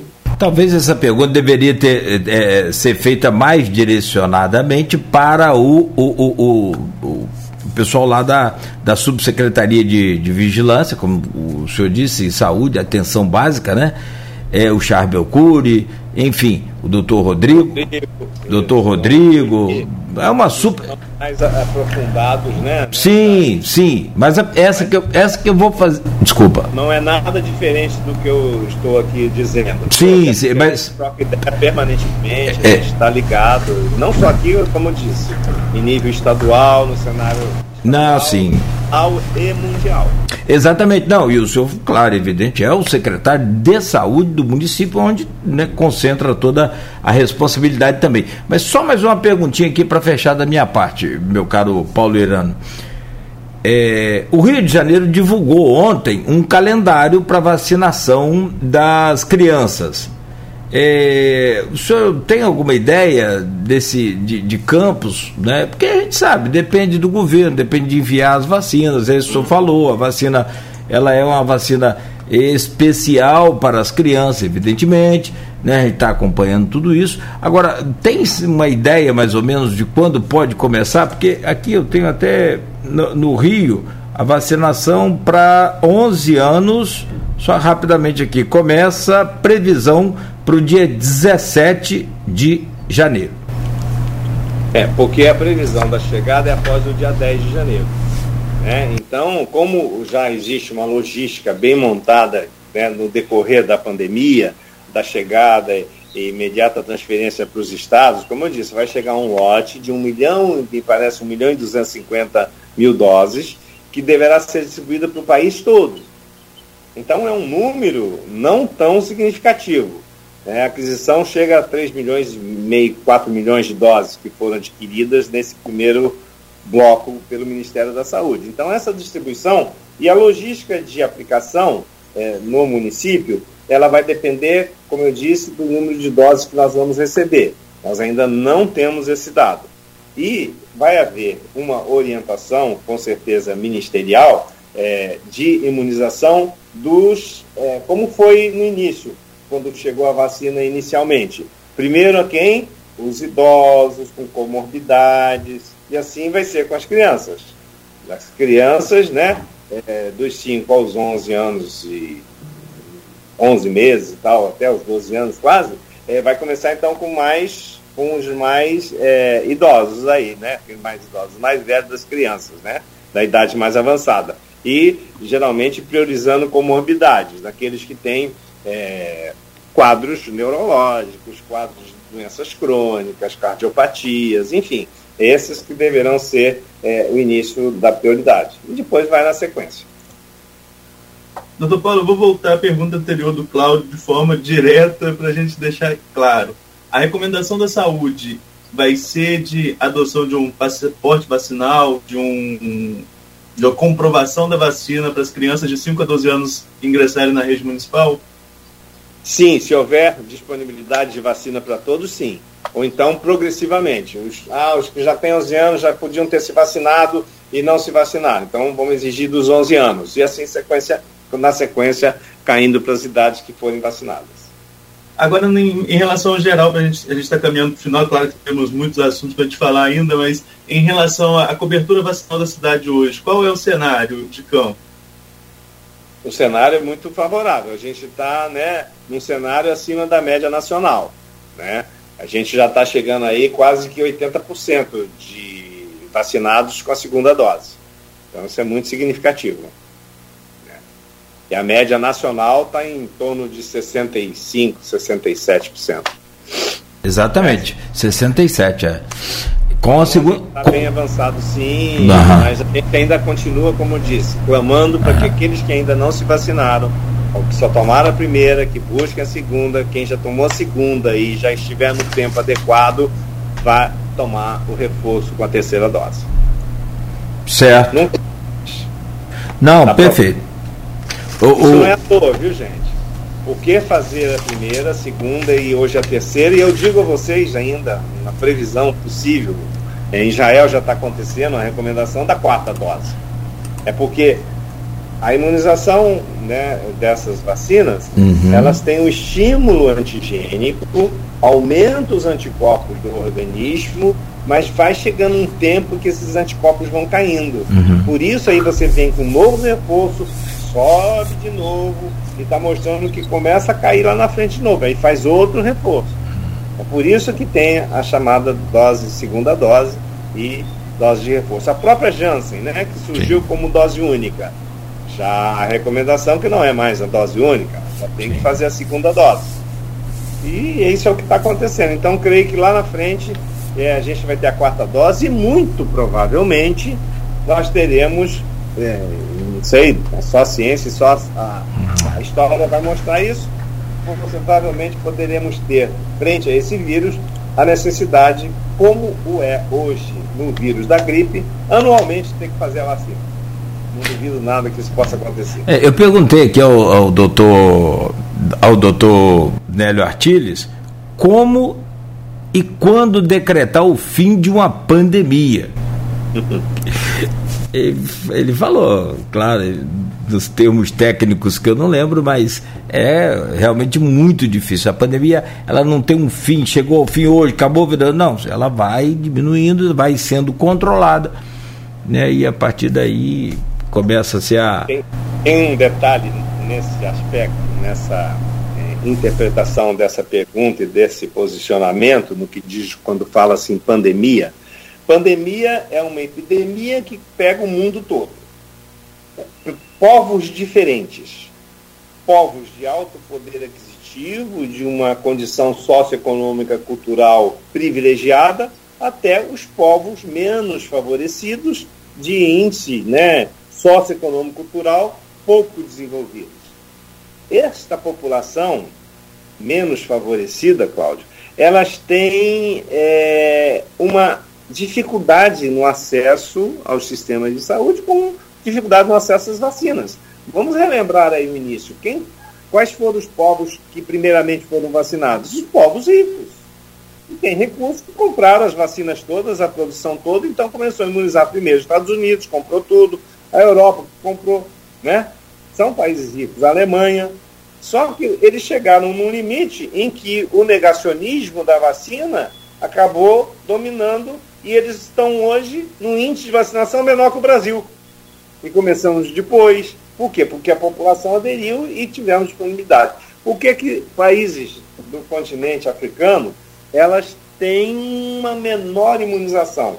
Aí é que vão surgir muitas variantes, porque o vírus continua replicando, continua circulando.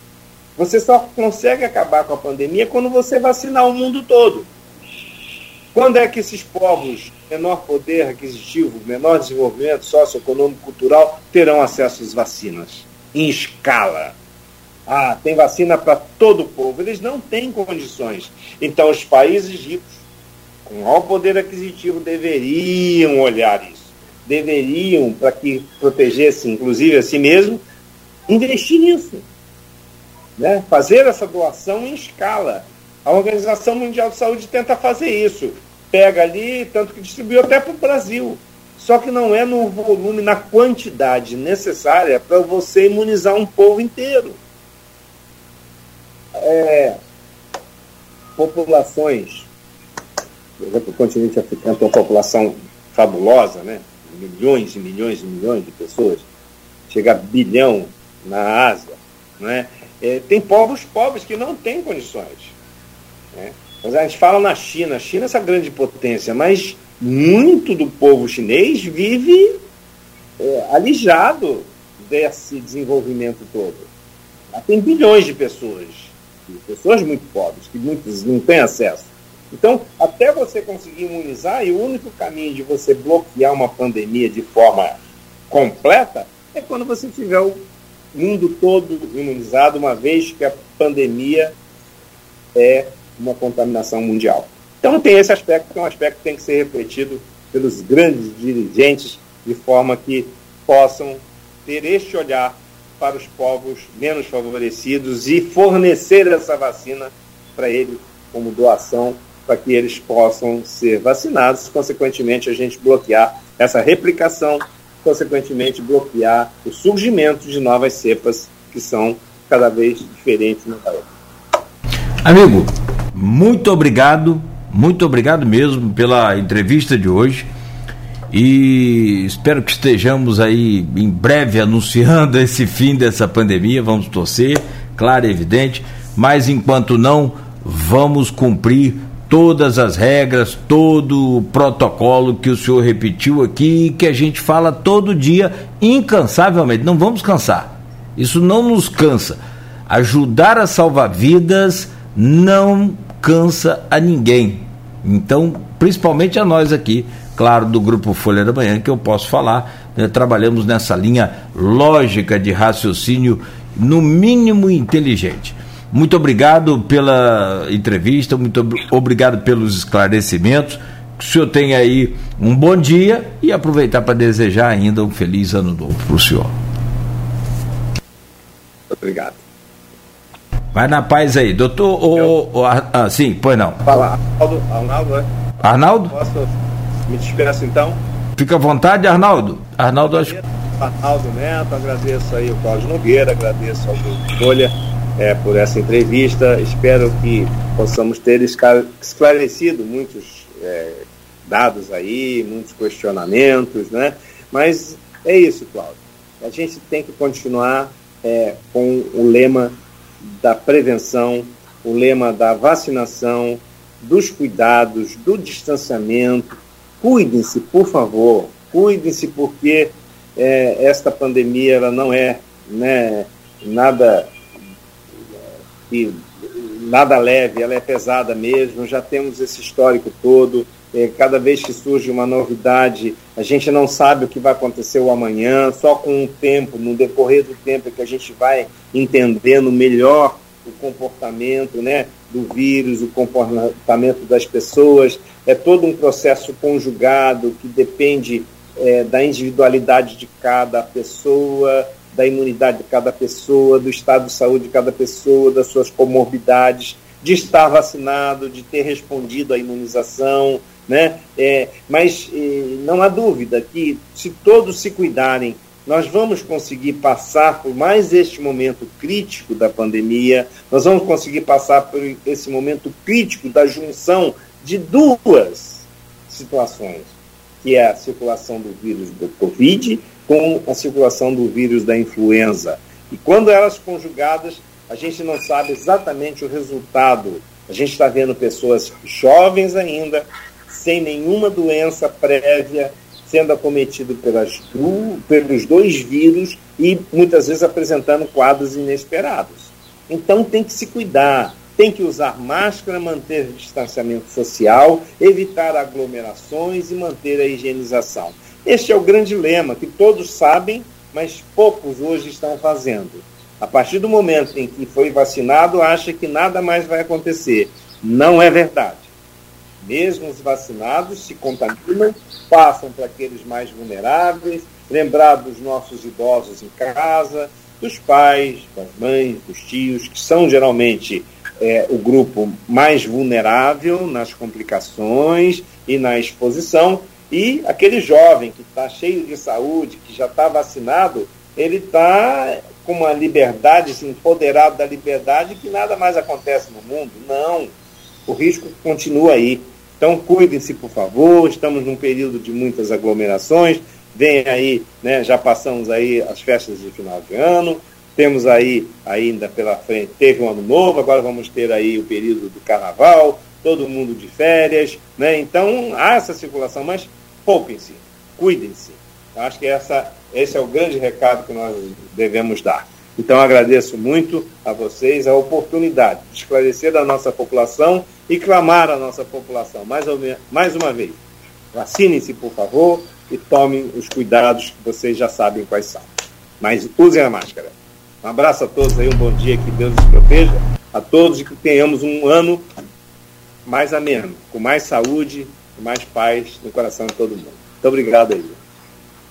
Muito obrigado, doutor Paulo, pela entrevista. Também desejar um feliz ano novo. Pedir desculpa ao senhor, pedir desculpa aos ouvintes pelos problemas de conexão, mas isso acaba fugindo um pouquinho é, é, do nosso controle. Né? Mas, no mais, acho que são informações extremamente necessárias e como o senhor falou, né, acho que o mais importante é todo mundo ter consciência disso, que o cenário pode mudar a qualquer momento, inclusive com algumas restrições podendo voltar e, e infelizmente isso foge do desejo de quem está, é, no caso o senhor, à frente da Secretaria de Saúde. É realmente o cenário que vai apontar para isso, né?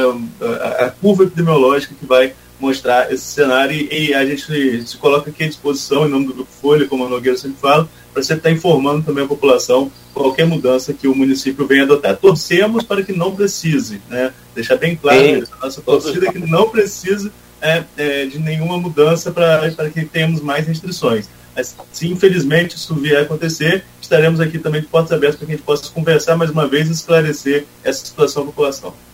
Agradeço e não dispenso, não. Vamos voltar a falar com certeza. Tá bom, amigo. Um abraço. Um abraço. Bom dia para o senhor. São 9 horas e 9 minutos.